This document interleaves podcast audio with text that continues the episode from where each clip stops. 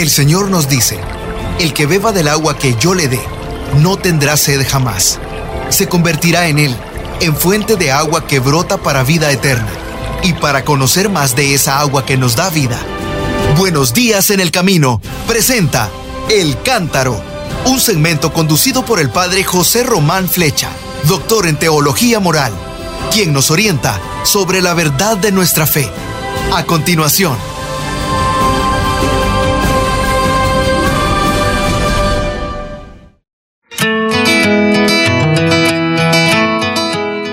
Así es, muy buenos días en el camino. Camino, aquí desde cabina les damos la cordial bienvenida en este segmento espacio de El Cántaro en vivo con el padre José Román Flecha, que lo tenemos ahora sí localmente aquí en el área de Los Ángeles. Y bueno, sin más preámbulos, vamos a darle la bienvenida para que nos comparta su experiencia y me imagino que tantas cosas que vivió, experimentó en este fin de semana, sábado y domingo, que no descansó ningún momento, ¿eh? ningún espacio tuvo para descanso, sino que estuvo ahí con todos ustedes, mis hermanos, recibiéndolos, saludándolos, sacando fotografía y sobre todo compartiendo el mensaje de la palabra. Así es, padre Flecha. No sé cómo amaneció usted, pero él es me duele todo. y le decía como usted estuvo los dos días, le decíamos, ¿quiere un descanso? ¿Quiere? No, aquí estoy bien, aquí estoy bien, padre. Hasta el último minuto el día domingo ahí se quedó en, en la mesa con los libros, saludando, nunca se le terminó esa línea. ¿Cómo amaneció usted, padre? Buenos días.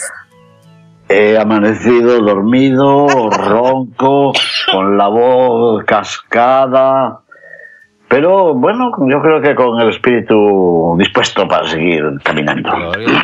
El espíritu bien despierto. Oiga, pero ahí usted ha cometido un pequeño error, lo siento. Dice que me pasé la metanoia sacando fotos. No, me las sacaron a mí. Eh, tiene toda la razón. Y no una. Porque van a creer que estuve yo haciendo fotos a todos los rincones. No, no, no. Me la sacaron a mí en pie, arrodillado, sentado. Decía, a ver, párese. Uy, madre mía. como esa, esa, esa zarzuela española de, agacharse y volverse a agachar, pues igual. Antes y ahora, párese ahora, una foto para acá, una conmigo, otra con mi hijo. Uy, señor. Pero agradecido, ¿eh? Sí, muy agradecido. No, he vuelto. Por primera vez me he encontrado con, los grandes ases de, las llamadas. Todos estos que nos llaman de vez en cuando. Yo soy. Bueno, pues ahí hemos conocido a Doña Sofía en persona, hemos visto ahí a Sergio en persona, he visto a Ralph en persona, bueno, al señor del rancho Cucamonga que habla en árabe, todos estaban ahí, toda la familia. Así es, padre, uno tras otro y bueno, mi admiración por... Ay, y doña Lulu, que me dijo, no se le olvide saludarme, soy Lulu la pequeñita. Pues sí, grande Todos, padre, muy contentos de poder saludarlo y, y, y bueno, no sé cómo le hizo, a mí me costó un poquito. Ya, usted está viendo aquí que traemos otro look el día de hoy, ya nos vamos a acomodar.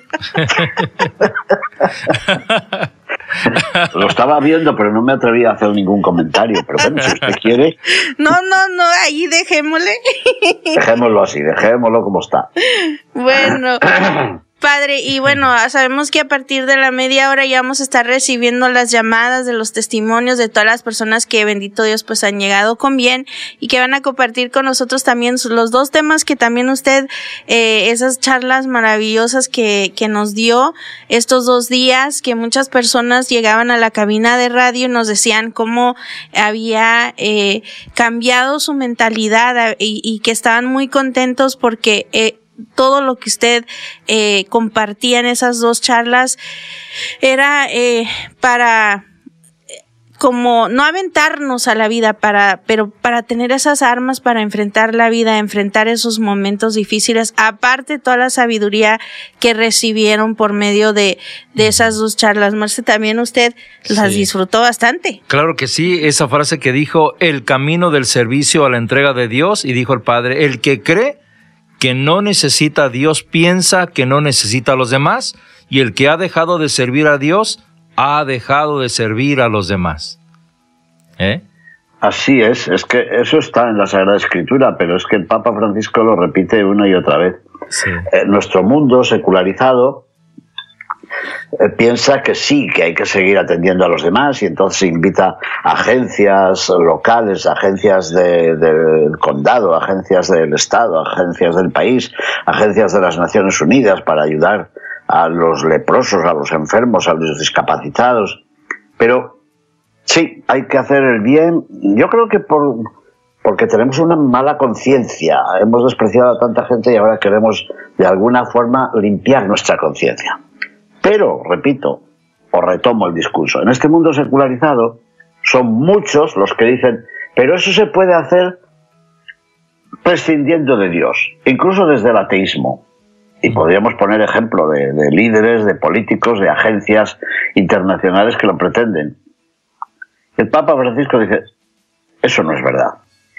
No es verdad porque, porque una ética que no tenga un fundamento, voy a jugar con la palabra, un fundamento fundamental, pues se queda en el relativismo al final. Y el relativismo es, es la nueva religión de hoy.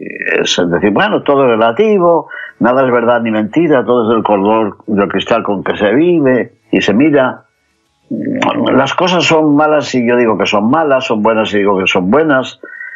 Y ese relativismo, que lo descubrimos y lo promovemos como si fuera la garantía de nuestra libertad, al final es un camino a la dictadura. Porque si el bien y el mal no tienen un fundamento trascendente, un fundamento en Dios, entonces el Pepito Pérez que se hace con el poder, como le hemos dicho antes, que todo es relativo y que todo depende de la voluntad de uno, pues el que tiene el poder dice, ahora te vas a enterar de lo que vale un peine. y nos impone su ideología.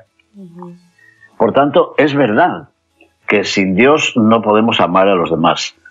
Eh, es, eh, recordar lo que dice en la primera carta de Juan, y así lo dije, que Dios es la fuente del amor y de Él viene el amor. Y si nosotros inventamos el amor, pues no vale. Yo creo que le gustó a la gente la imagen de, del señor que va a comprar a un supermercado y a la hora de pagar le dice a la señorita, bueno, aquí tiene, aquí tiene estos 100 dólares. Y la señorita dice, o la señorita o la señora o el agente, quien sea. Dice, pero esto no vale. Dice, ¿cómo no va a valer? Si ese billete lo he hecho yo en mi casa con mi fotocopiadora. Dice, por eso no vale, porque lo ha hecho usted. y ahí la gente aplaudió.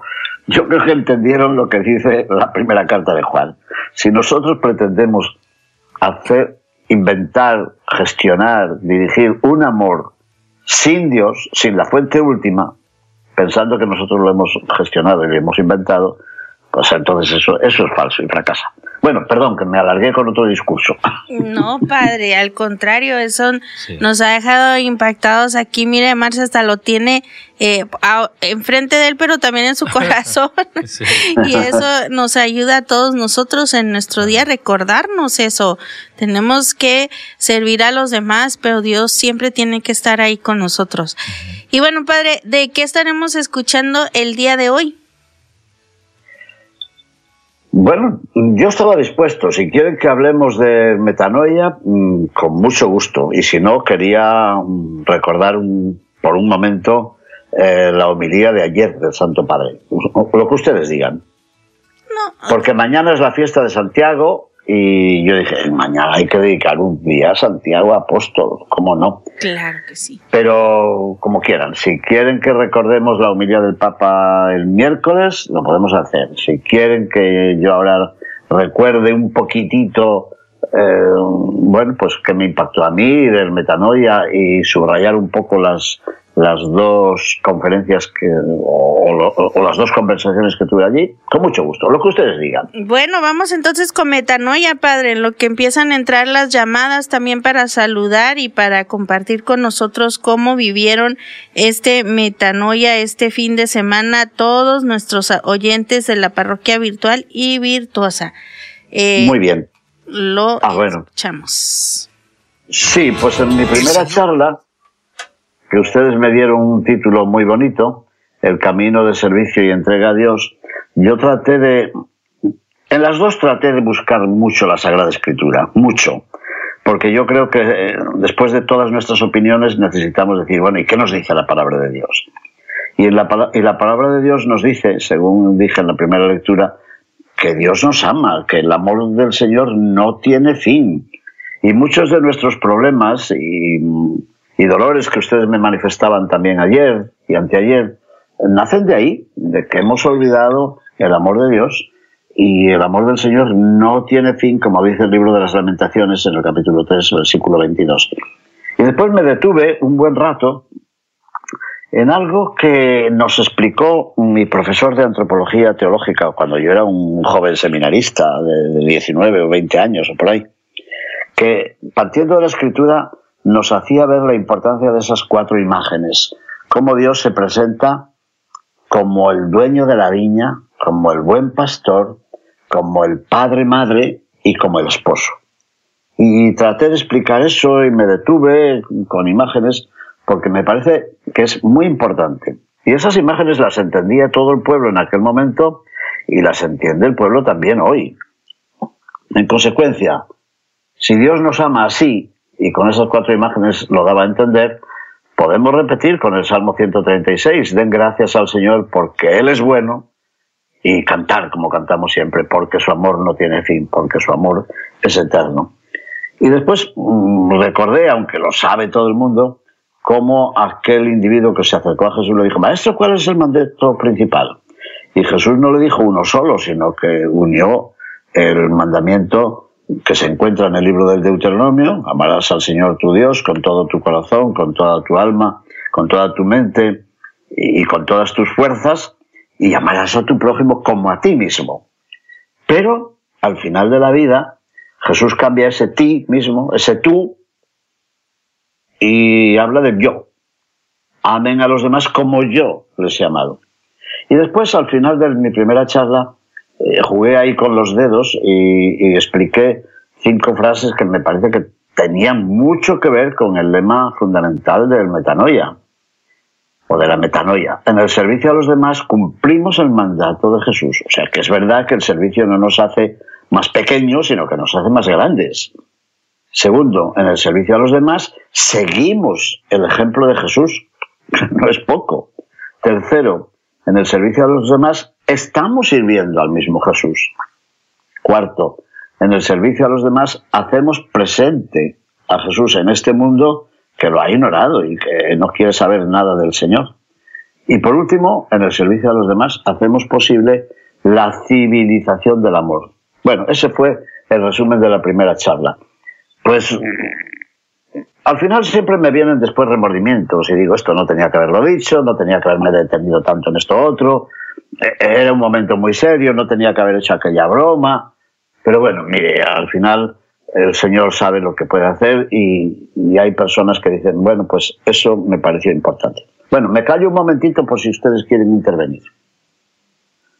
Bueno, pues si no hay ninguna otra cosa, em, después en la otra charla, mm, ustedes me habían dicho que hablase de la fe sin obras la fe sin obras está muerta.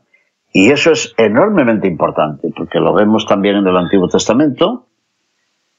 Vemos cómo se subraya la fe mm, de Abraham. Pero recordando de nuevo el lema de, toda la reunión del metanoia, quise unir la pregunta por las obras con la grandeza del servicio. Y fui evocando algunos siervos o algunos esclavos que aparecen en el Antiguo Testamento. Y fuimos descubriendo la fidelidad del siervo de Abraham, que se llama Eliezer, la maldad y la avaricia de Gehazi, el siervo del profeta Eliseo. Después recordamos los grandes poemas del siervo de Dios que se encuentran en la segunda parte de Isaías y en los cuales se adelanta la figura de Jesús. Jesús es visto por la tradición cristiana como el servidor de Dios, el siervo que es elegido, amado, he aquí mi siervo en quien me complazco. No dije, porque se me olvidó, que en el bautismo de Jesús, Y en la transfiguración, que vamos a celebrar muy poco, en el primer domingo de agosto, mm, se oye una voz del cielo que dice, he aquí el Hijo, mi Hijo predilecto en quien me complazco. Y esas palabras están tomadas de uno de los grandes poemas del siervo de Dios. Así que la servidumbre no hace más pequeño al ser humano. Es más, tampoco cité, y tenía que haberlo dicho, el precioso poema cristológico que se encuentra en la carta a los filipenses. Pablo escribe a los cristianos de Filipos y les dice, mm, me sale en griego porque nos lo explicó así mi profesor, mm, tengan en ustedes los mismos sentimientos que Cristo Jesús. Él era Dios y sin embargo se despojó de su rango, de su importancia y adoptó la actitud de un siervo y se hizo siervo nuestro. Se abajó hasta la muerte y una muerte de cruz. Y por eso ha sido ensalzado. Dios le ha dado un nombre, sobre todo nombre, para que al nombre de Jesús toda rodilla se doble en el cielo, en la tierra y en el infierno. Y toda lengua proclame Jesucristo es Señor. Jesucristo es Señor. ¿eh? El que se hizo siervo es Señor.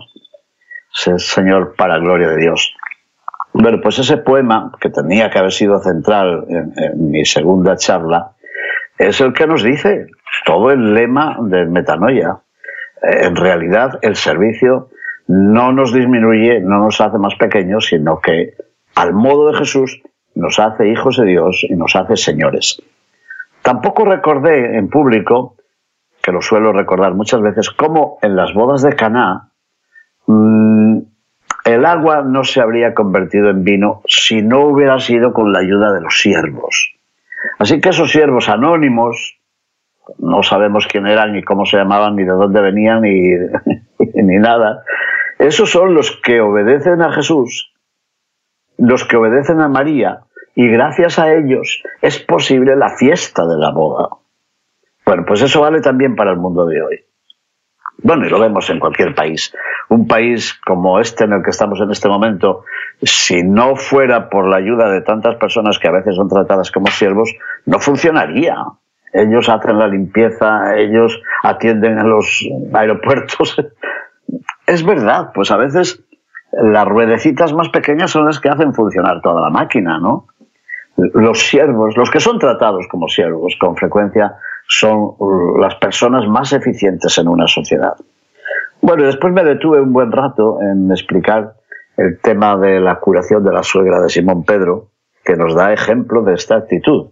La que era sierva de la enfermedad eh, se levanta y se pone a servir a los demás.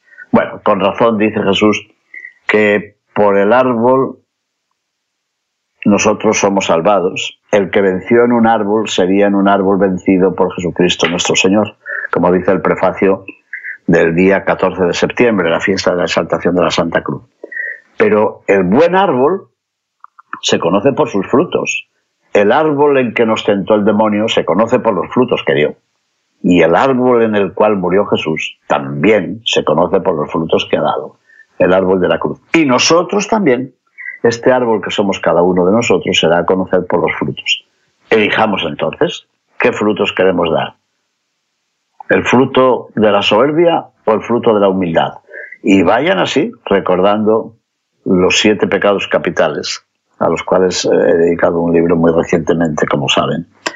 Bueno, pues es verdad que el que quiera ser grande ha de ser el servidor, que como María nos hagamos el humilde esclavo del Señor, he aquí la esclava del Señor, y que sepamos que el Señor pide que también nosotros nos prestemos para lavar los pies de nuestros hermanos. Y lavar los pies de los hermanos no es solamente lavarles los pies, es también lavarles la fama y no quitársela. Pensemos hoy lo que está ocurriendo en las redes sociales, que en un momento desprestigian a una persona o a un grupo o a un movimiento o a una iglesia, ¿no? es impresionante. Estos días que seguiré en California hablaré de las obras de misericordia y seguramente me detendré en esa que dice eh, vestir al desnudo. Y yo suelo decir, y no desnudar al vestido. Servir a los demás es lavarles los pies y lavarles la fama y evitarles los riesgos y los peligros bueno, me uno a lo que nos explicaba Verástegui y evitar que los niños sean robados y utilizados y manipulados y abusados y vendidos.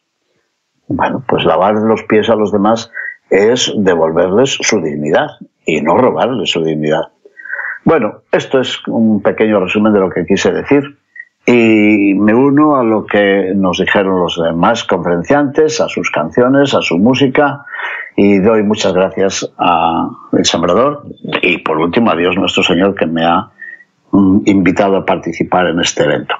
Bueno, y aquí me callo para que haya tiempo para que algunas personas puedan intervenir. Muchas gracias, bendiciones mis hermanos. Buenos días en el camino presentó El Cántaro con el Padre José Román Flecha. Esperamos que hayas disfrutado de este mensaje producido por El Sembrador. Si resides en Los Ángeles y a sus alrededores, recuerda que puedes ver la programación de ESNE las 24 horas al día a través de la señal abierta digital en Canal 56.2 y por la radio. También nos puedes escuchar y ver por medio de la aplicación ESNE en tu celular. Búscanos en las redes sociales y en nuestro canal de YouTube como Noel Díaz ESNE. No te pierdas la gran variedad de mensajes y artículos religiosos para el crecimiento de tu vida espiritual. El número de nuestras oficinas es el 773-777-7773 y puedes visitarnos por internet a elsembrador.org. El Sembrador Nueva Evangelización. Gracias por ser parte de esta gran familia. ¿Sabías que? La 540M en Salinas, California es la primera estación de ESNE, con programación 100% católica, totalmente en inglés, y la gran noticia es que la puedes escuchar en cualquier parte del mundo a través de la página jesusthesower.com y de la aplicación ESNE. Pasa la voz a tus hijos, amigos y familiares que se comuniquen mejor en inglés para que reciban el mensaje de la palabra de Dios.